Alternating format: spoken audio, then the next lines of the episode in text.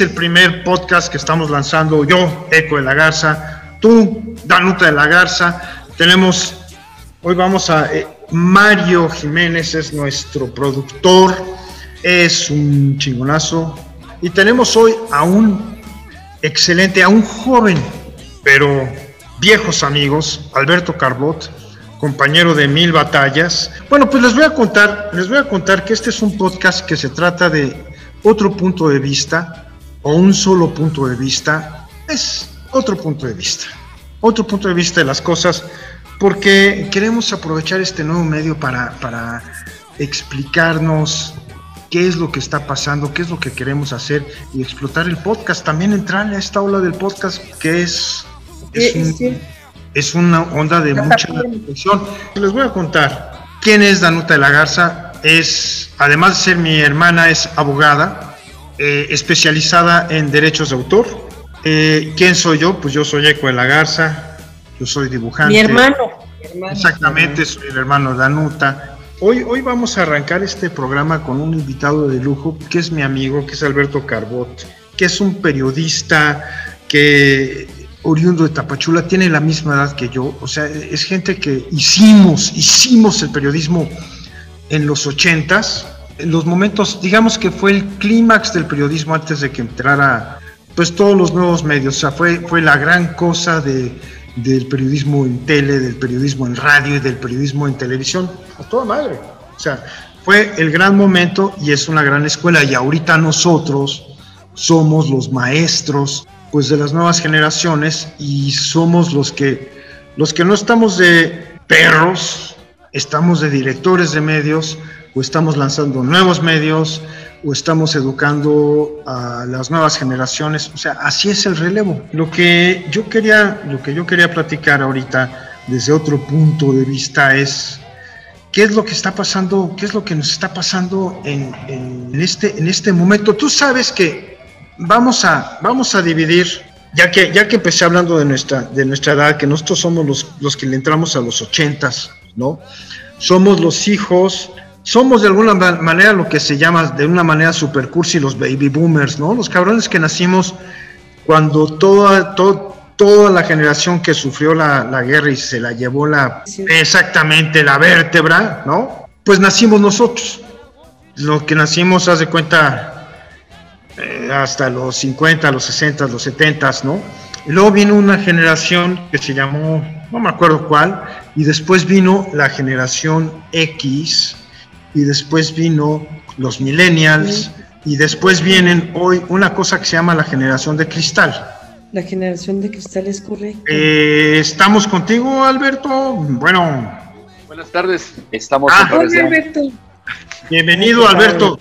Oye, Alberto, pues justamente estaba, estaba hablando de, de, que somos los, los veteranos del medio del periodismo. Ahorita nos toca ser los veteranos a nosotros. Cuando fuimos fuimos los, los jóvenes innovadores en, en los 80 el periodo de los 80 y les estaba comentando de la dilatada y brillante carrera que has tenido, Alberto.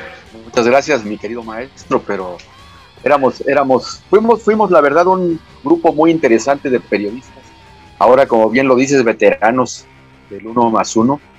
Y durante mucho tiempo consideramos que era el, mejor periódico de México y creo que lo fue hasta la salida de Manuel Becerra Costa. De ahí el periódico degeneró en un engendro que, del cual es mejor no tener ningún recuerdo. Y fíjate, y, te voy a decir por qué, es significativo y la gente está diciendo, bueno, ¿por qué me están hablando del imparcial? ¿A quién le vale madres el uno más uno? El uno más uno fue muy importante. Aparte porque tú y yo estuvimos allí, fuimos troncos eh, de, ese, de ese árbol torcido que fue el uno más uno pero en esa época el uno más uno fue bien importante y bien significativo porque se separaron las personas, un grupo radical, y, se, y, fundaron la jornada. Claro. En la jornada, en donde ahorita, pues ahorita la jornada tiene un presidente, ¿no? Y sus periodistas y sus reporteros y caricaturistas son funcionarios importantísimos de la autollamada 4T. Entonces, por eso es importante, porque nosotros nos quedamos, nos quedamos pues como siempre pasa, estas fracturas nacionales, ¿no? Pero bueno, al margen, al margen del uno más uno que nos hicimos en esa, literalmente en esa trinchera, porque fue una, fue una batalla cuando un grupo se separa, es, se vuelve una pinche guerra civil que no te la acabas. Pero yo le estaba contando, cuando yo te conocí en el uno más uno, Alberto, pues eras uno de los periodistas, uno de los reporteros más glamurosos de la, pues de la redacción, ¿no? Mientras todos éramos allí una bola de, de marihuanos y todo, tú tú venías, tú venías de Francia. Sí, yo, yo había estado de corresponsal de Excelsior y de Canal 11 en París y había hecho un stage en, Radio Francia Internacional en la época. Me había, me había, interesado mucho el radio y de hecho soy uno de los cofundadores de, del IMER. Pasé el primer noticiero del IMER y lo estuve haciendo durante dos o tres meses, mañana, tarde y noche, en lo que se preparaba el resto de los de los colegas y de los jóvenes que, está, que integramos ese grupo que comandó Teodoro Rentería. Y, en ese momento, bueno, sí, pues ya estamos hablando de la prehistoria. Y en ese momento, bueno, yo me yo quise hacer huesos, huesos, huesos viejos ahí en el, en el IMER, pero tenía yo muchas ganas de formar parte de un periódico como lo fue el Uno más Uno. Incluso cuando yo dejo el IMER y me voy al Uno más Uno, yo salí perdiendo desde el punto de vista económico, porque mi salario que yo, el salario que yo ganaba en el 1 más 1 era apenas el equivalente al 25% de lo que yo ganaba en el Pero quería estar con, con, Becerra Costa, con ustedes, con ese grupo de, jóvenes periodistas e innovadores en lo que se convirtió pues esta redacción del, diario. Pues fíjate, sí, sí salió. Mira, vamos, es que hay, hay varias cosas aquí. Por un lado está tu, tu trayectoria, que tocas muchos puntos neurales, Alberto. Por ejemplo, ¿sabes quién estuvo también en el IMER? No, dime una cosa, cuando estuviste tres años o tres meses en el IMER, ¿estuviste al aire? O sea, ¿estabas al aire? Sí, claro, bueno, yo, era, yo era, digamos, una de las voces principales, si no la voz principal en ese momento para, para el noticiero, pero déjame decirte también que, o, se los comento a todos, que el oficio de reportero radiofónico en esos años era visto como, como deleznable, era un oficio menor para el resto de los periodistas. les llamaban, nos llamaban en ese momento los bulbotrónicos. Porque sí, claro, además no era, no era muy bien visto que un reportero de, diario contra un reportero de radio del momento, pues era tomado como, como un elemento menor dentro del quehacer periodístico. Ese, obviamente, ahorita cuando el papel se invirtió. Mega madrazo, pues ya la radio se ha vuelto este, importantísima, ¿no? Ya con la radio digital, pues ya llegas a todos lados, etcétera, etcétera. Pero, pero además hiciste radio en Radio Francia Internacional. O sea, vamos a ir avanzando por bloques porque, ah, no mames, o sea, eres una enciclopedia, mi querido, Para empezar, eres chapaneco. Eres a mucha honra, Oye, a mucha honra de, la, prácticamente de las faldas del volcán del Tacaná, eh, frontera con Guatemala. Soy de Tapachula, ahí nací. De Tapachula, oh, oh. mira nomás. Oye, este, y sigues teniendo raíces en, en, Chiapas. Sí, claro, mi, mi, madre vive todavía allí, uno, dos de mis hermanos todavía viven allí, el, el, que me sigue, y otro hermano que es abogado que trabaja allá. Están allí este, con, con mi madre. Un momento, es que estos son, son los, eh, pues los fans, los que están escuchando, son los jóvenes, jóvenes este, periodistas a los que les decíamos, qué bárbaro, oye, qué mal tratábamos a los jóvenes, cuando, pero cuando tú entraste al uno más uno, que es tu primer trabajo en la prensa escrita, pues tú venías, o sea, eras, eras, un colaborador de lujo, o sea, tú venías de Francia, tú sabías hablar más de un idioma que, de los que nosotros estábamos allá metidos. Sí, fíjate que eso, eso me ayudó mucho de, de tal manera, y los contactos, porque muchas de las entrevistas exclusivas que yo gané en el diario en la época, las hice porque eh, podía hablar muy bien el francés. Imagínate, de, un periodista mexicano que habla francés, chingados. Bueno, pues hay muchos que hablan, que hablan inglés. Tú hablas muy bien el inglés también, maestro. Digo, por Dios. Imagínate, es el inglés ahí, esta madre. Y, y entonces yo les estaba contando. Eh, lo del libro de, hablando de inglés y que tú también lo hablas.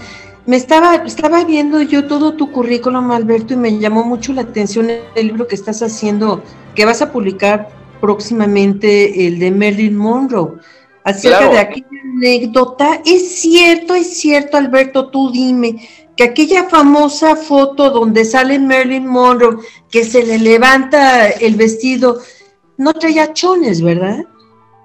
Es que son dos, estás hablando de dos fotos para mí.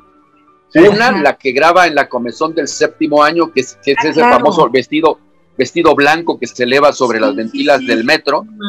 Y, en, ese sí tenía, sí tenía ropa, porque incluso esa escena fue grabada eh, aparentemente eh, para que no hubiera tanto público a las 2, 3 de la mañana. Pero ¿cuál fue la sorpresa de, de, de todos los admiradores de Marilyn?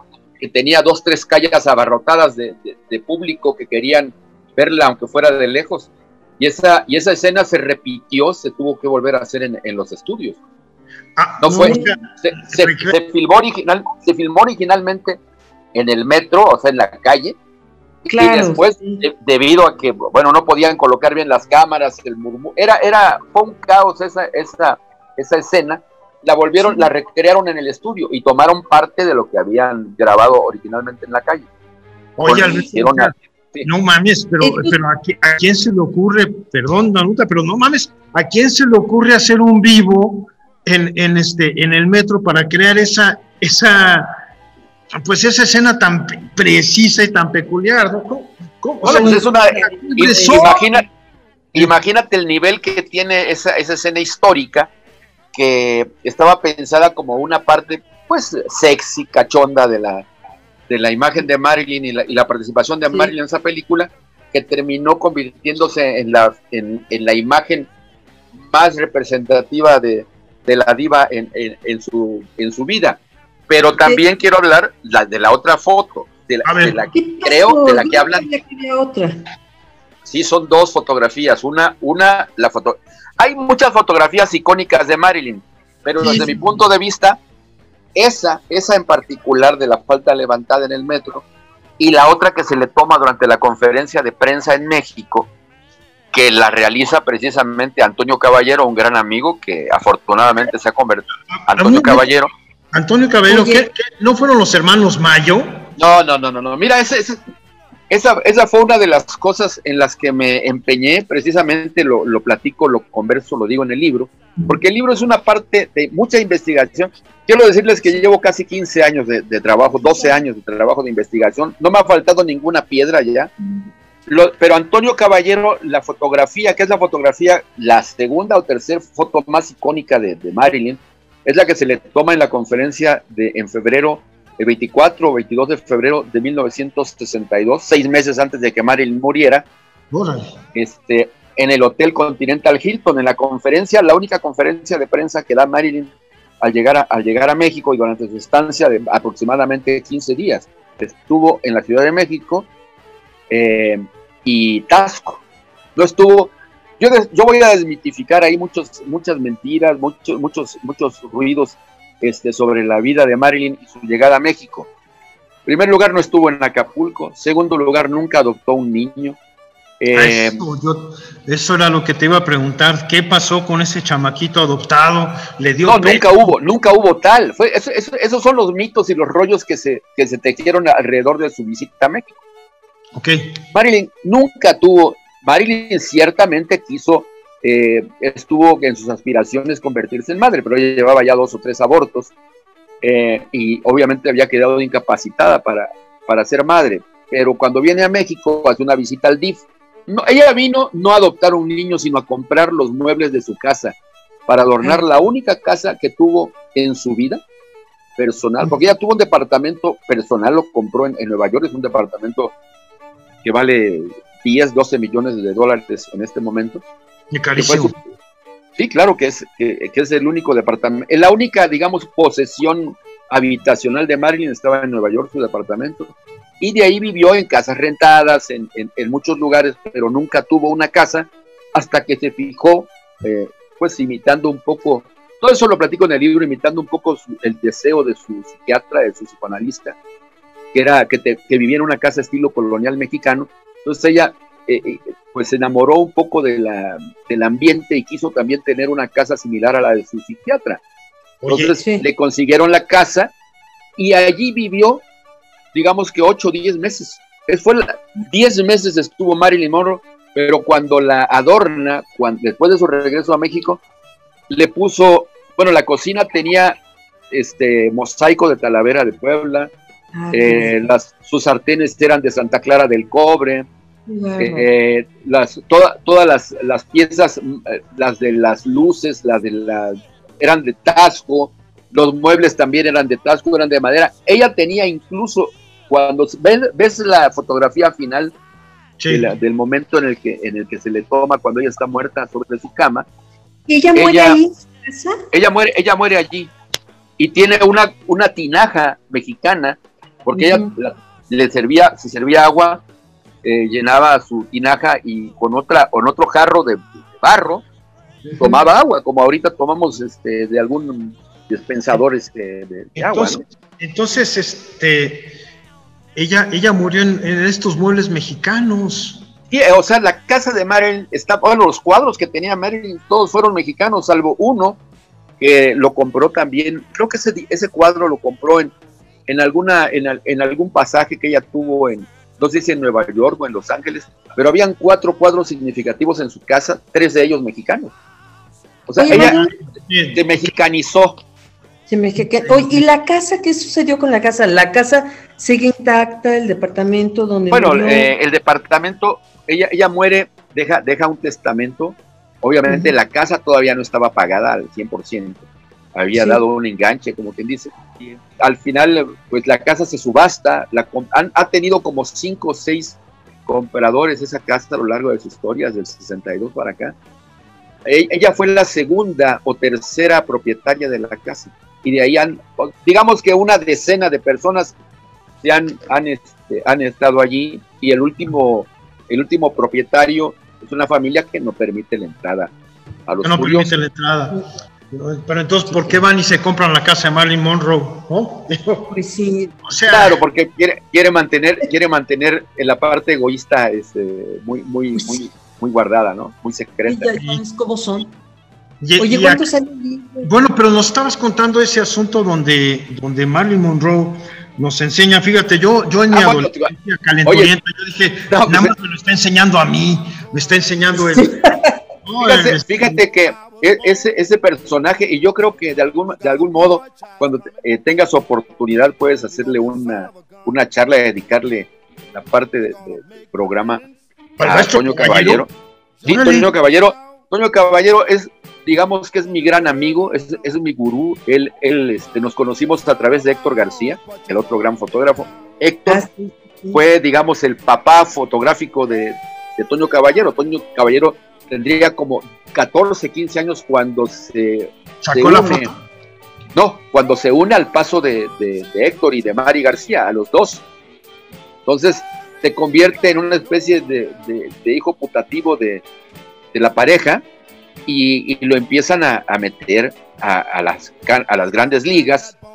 Y Toño Caballero de repente ya se independiza, ya una, persona, pues un joven, tendría 22 años aproximadamente, Toño Caballero, cuando viene Marilyn Monroe a México en 1962.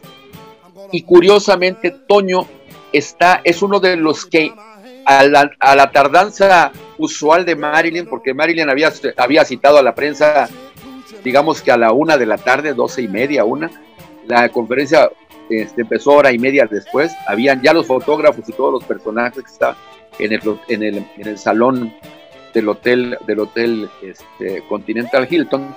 Ya estaban hartos de esperarla y, empezaron e iniciaron un movimiento de, pues, de, que ya o que venga o nos vamos. Y ya empezó Toño, Toño Caballero, eso me, lo platicó, incluso bueno, viene gran parte de su conversación en el libro.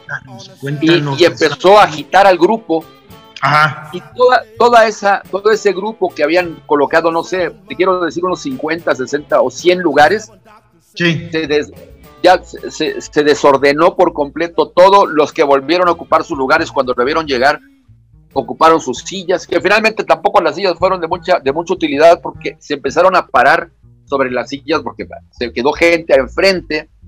Marilyn le ponen un silloncito y los fotógrafos que supuestamente estaban ordenados se quedaron en el suelo. Oye, y desde el suelo estuvieron, estuvieron tomando las fotografías. Eh, y, entonces Toño Caballero precisamente eh, Toño Toño estaba así como desde el punto de vista de los de Marilyn y entonces entonces bueno Marilyn Marilyn cruza accidentalmente las piernas y Toño en ese momento toma dos o tres fotografías pero nunca se dio cuenta él que había tomado ese cruce de piernas revelador ante Marilyn sino que eso lo, lo ve después cuando cuando el rollo está revelado y dice, bueno, pues eso fue una fotografía un poco pecaminosa para la época. De tal manera que, esa fotografía se hacen tres o cuatro copias. Nada más. Y se, y se, mantiene, sí. Pero sale publicada en cine mundial con una franja negra en, la, parte cuesta. Claro. Ah, así era, así era le censuraron el coño, le censuramos el coño a Marilyn Monroe, Alberto. Exactamente. Pero esa fotografía, pero esa fotografía circula. Y la parte, digamos, deshonesta de algunos colegas, como ocurre en muchas ocasiones, viene con los famosos hermanos Mayo, y luego hay otro, otro fotógrafo de Excelsior que se quisieron atribuir la fotografía. Y, en la y yo ya sabía que era de Toño Caballero, que él, o sea, eh, efectivamente la había tomado, pero no habían evidencias. Y cuando yo empiezo a buscar, eh, la investigación que te digo es, es totalmente eh, exhaustiva, terriblemente exhaustiva sobre Marilyn en México. Sí. Voy, encuentro la serie de fotografías de los hermanos Mayo que estuvieron presentes, sí, en la, en la conferencia, pero de repente veo tres o cuatro, de ese rollo, porque yo lo, logré este, conseguir el rollo completo que habían tomado los Mayo, de ese rollo está la conferencia, parte de la conferencia, y al final de, la, al final de, las, de las fotos de la conferencia, cuando termina la conferencia, hay tres o cuatro fotografías, la misma fotografía de, Marilyn que habían, se habían volado ellos de Antonio Caballero. Entonces la pusieron, la pusieron sobre un, sobre un mueble para aplanar la foto de 8 por 10, ellos la hicieron así, y le tomaron la foto desde arriba, como ahorita es un escaneo. pero hicieron, entonces la foto está repetida tres o cuatro, una hasta que le encontraron el foco a la fotografía y te das cuenta que es que fue una una, una triquiñuela, una, parte deshonesta tomada, una foto tomada sobre la foto de Antonio Caballero. Oye Alberto, mira, nos, no, yo, yo quiero que nos des la, la exclusiva de ahora que termines el libro. Es un libro exhaustivo. Tu carrera es una dilatada carrera. Eh, Alberto, fuiste corresponsal de guerra, ¿no? Y esas Nicaragua. Están muy chingonas. No, no, no, mames, es una cosa increíble, pero, pero bueno, vamos a, vamos a dejarlo, vamos a dejarlo para rato porque, porque sí es, tenemos mucha tela donde cortar.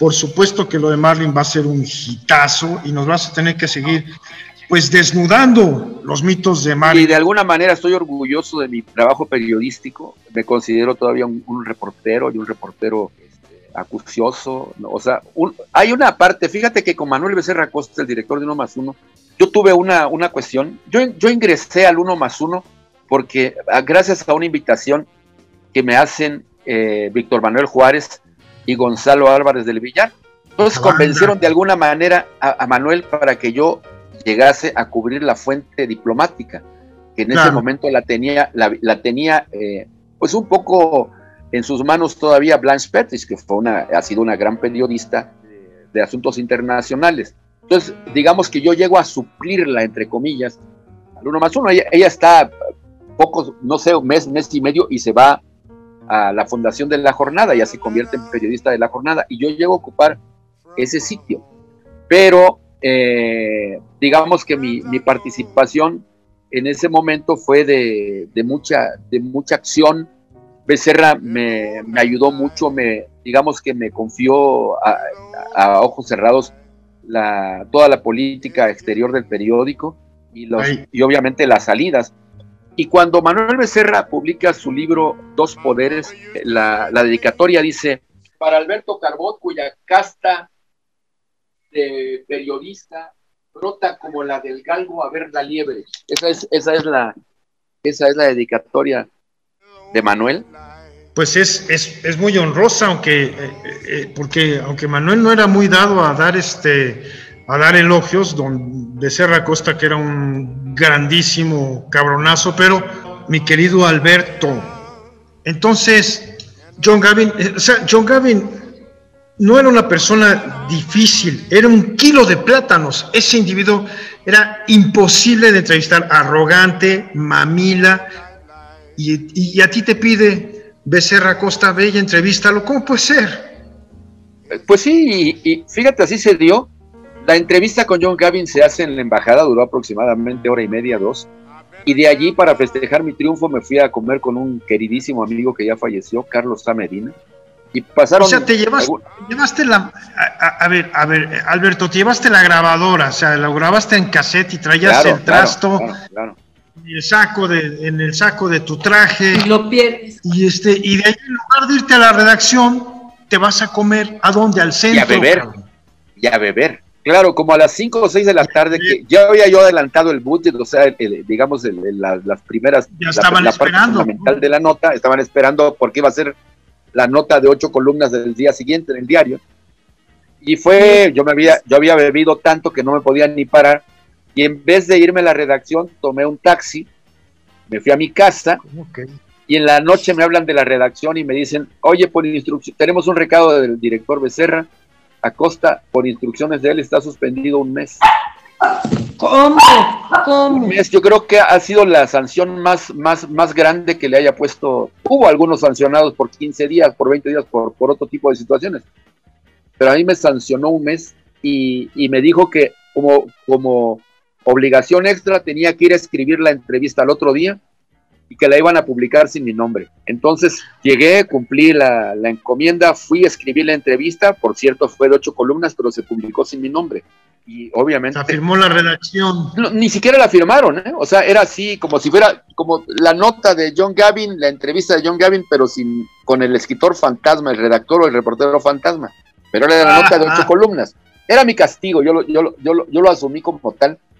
Y como a los tres, cuatro días me habla la secretaria de, del director y me dice, oye, tengo un, una tarjeta, un sobre que te dejó el director, quiero que, que lo pases a recoger. Fui a recogerlo era una carta de su puño y letra de Manuel explicándome por qué me había suspendido tanto tiempo y dándome una especie de, lecciones periodísticas. Me dijo, a mí también me encanta el trago, pero lo que no me gusta es que no se pueda, que, uno no haga esa dicotomía entre lo que es la, obligación, el trabajo, la, responsabilidad y el trago. Y dice, está bien que le sirva de lección, este, no lo, ahora sí casi no lo vuelva a hacer, eh, antes, de, antes de beber termina la redacción de su nota.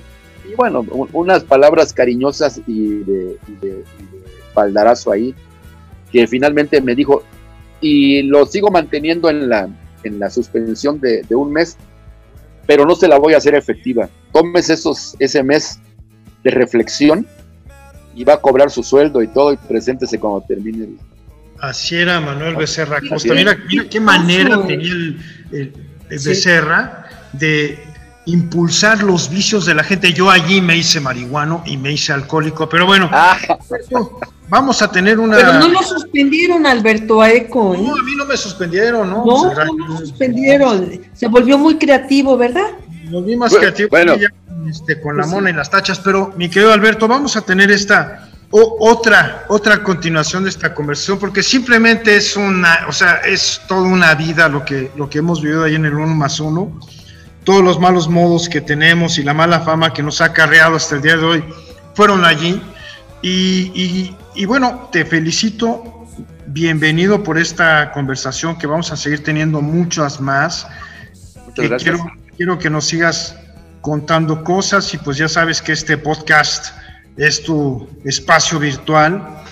muchas, gracias, este, mi querido Alberto Carbot. Alberto, ¿tienes, tienes un, sitio, un algo que nos puedes decir para que la gente que está interesada en checar tu rollo, este, publico, material en internet, tengo el, sitio de la revista, pero eh, quiero, quiero hacer algún, algún tipo de conversación ya más directa de algunos artículos o reportajes que he hecho que finalmente son intemporales, aunque se hayan realizado hace 10 años, 20 años en este momento, este, los, los, los manifiesto, los pongo en, Facebook. Y bueno, habrá, oportunidad de, crear una especie de blog porque que no sea una página tan formal, pues para contar un poco las patoaventuras. Exactamente, pues ya saben, Alberto Carbot aquí con nosotros. Muchas, muchas gracias. No, muchas, muchas gracias a ustedes. Un fuerte abrazo y seguimos conversando. Igualmente, y estaremos eh, seguiremos en contacto. Un abrazo fraterno a todos. Un abrazo. Chao, adiós. Yo quería preguntarle sobre Diana la cazadora. ¿Sí, Alberto? pero es para el siguiente programa. Ya nos tenemos que ir. lo, haremos, lo haremos, lo haremos. Esa, esa también es otra historia. Un abrazo.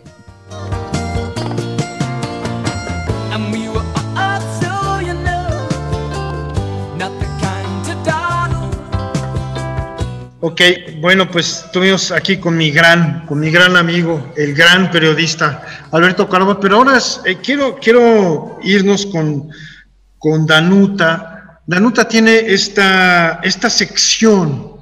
Pregúntale, Pregúntale a, Danuta y Gabriel contesta, porque Gabriel, Gabriel es, este es un, este es otro rollo, este es otro rollo, esto es Gabriel es un ser de luz, es un ser, es un espíritu etéreo que canaliza su intemporalidad a través de Danuta. Entonces, Danuta, queremos, queremos, quiero que hoy le preguntes, le preguntes a Gabriel, que, ¿cómo nos va a ir esta, esta semana? ¿Cómo, ya sabes que vamos a salir todos los sábados y quiero que este sábado que, inicia la siguiente semana, este sábado de Shabbat, que nos, que nos digas, Danuta, ¿qué, ¿qué, nos está recomendando Gabriel en estos momentos tan, tan, hijos de la chingada? sí, es cierto, son tan hijos de la chingada. Me dice Gabriel que tengamos mucha fe, caray. Vienen momentos sumamente difíciles, muy difíciles, esperados. No son inesperados, son esperados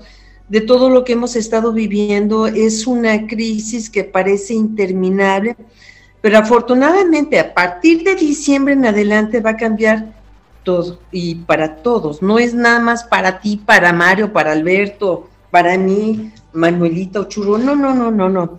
Cambia y cambia para bien, nos viene bien. Pero estos dos meses que vienen son críticos, son críticos es de aguantar, de decir, híjoles, no sé si la libro, no sé si voy a tener para comer, es aguantar mucho, ¿eh? Y tener fe.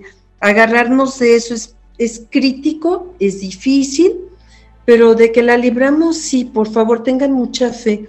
Sí salimos adelante y salimos bien. Nosotros estamos lanzando justamente en estos, en estos días tan difíciles, que además Gabriel nos dice que se va a poner más cabrón y más culero todavía. Y, entonces los que estamos iniciando proyectos en este instante, ¿qué pedo? Eh, son buenos, son buenos proyectos, son buenos proyectos, son como un salvavidas para la gente. Es algo fresco, es algo novedoso, es importante para ellos escuchar cosas nuevas. ¿Qué te dice Gabriel? Gabriel me dice eso. Gabriel lo que me está diciendo es de que, híjoles, hay que aguantar vara mucho, hay que tener mucha paciencia, hay que tener mucha fe. Viene difícil todo, es increíble, sumamente complicado, muy difícil, pero a partir de diciembre son meses críticos. De diciembre en adelante es como que un renacer, esa es la palabra, es un renacer lo que viene para todos nosotros. Finalmente se abre el horizonte, no es una esperanza todo lo bueno que viene pero estos meses que vamos a vivir son meses muy críticos, son meses muy difíciles, mucho desempleo, continuo el desempleo, mucha hambre, muchos asesinatos. Eh, y impotencia, es tremendo.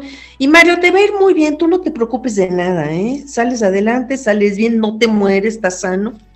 Todo está muy bien todo está muy bien. Tú también, Eco, todos. Este programa le va muy bien, o sea, dice Gabriel que, que salimos bien, salimos adelante, pero la gente que nos escucha, que tenga paciencia y que aguante vara, caray, que se apriete el cinturón, que no gaste lo que no tiene. Eso es importante. Va. ¿Mm? Pues así vamos a hacer. Muchas gracias, Gabriel, muchas gracias, Danuta. ¿Qué? Yo quisiera comentar algo porque va a ser un éxito este Alberto, no, no tienes idea. Comentar su página de Facebook, Alberto Carbot, que es importante, sus patoaventuras, que a mí me llama mucho la atención lo de Diana la Cazadora. Eso, hay muchas cosas tan interesantes atrás de Diana que nos los platique Alberto. sí, por ejemplo, las nalgas de Diana que son así, qué barbaridad, ¿no? como, las de Denise. ¡Ay, sí! no, no, son inyectadas, ¿verdad? No, no, se usaba en esa época. No, no, Excelente, excelente. Bueno, pues de nuevo, de nuevo, gracias, Danuta. Gracias, Gabriel. Gracias, mi querido Alberto Carbot. Y gracias, el gran, el mago, el mago de los bulbos, el jalacables mágico el hombre, el hombre que tiene el micrófono y que siempre se le acerca peligrosamente a la boca, Mario Jiménez, el productor de esta chingadera a la que le llamamos el podcast, otro punto de vista, ya no sean chairos, ilústrense, hagan algo con su pinche vida, ahí se ven, cabrones, ahí nos vidrios. Bye, bye. A todos, nos vemos pronto, buena vibra, güeyes.